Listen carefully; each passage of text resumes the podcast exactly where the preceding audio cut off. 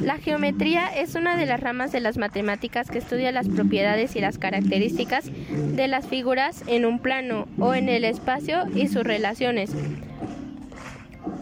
Hay diferentes tipos de geometría, por ejemplo, geometría analítica, geometría descriptiva, geometría euclidiana, geometría plana, geometría molecular, entre otros.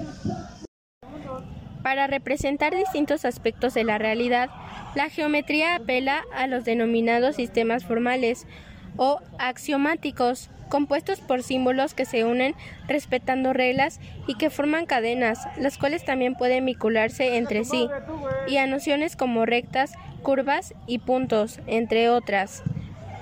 Hay que dejar patente que la geometría es una de las ciencias más antiguas que existen en la actualidad, pues sus orígenes ya se han establecido en lo que era Antiguo Egipto. Así, gracias a los trabajos es importante figuras como Herótodo o Euclides.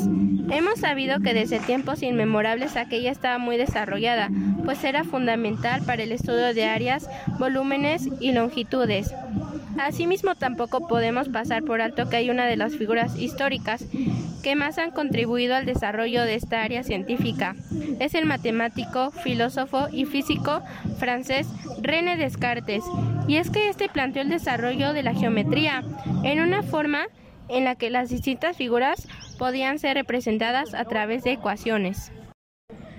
Tiene su aplicación práctica en física, física aplicada, mecánica, arquitectura, geografía, cartografía, astronomía, náutica, topografía, ballística, etc.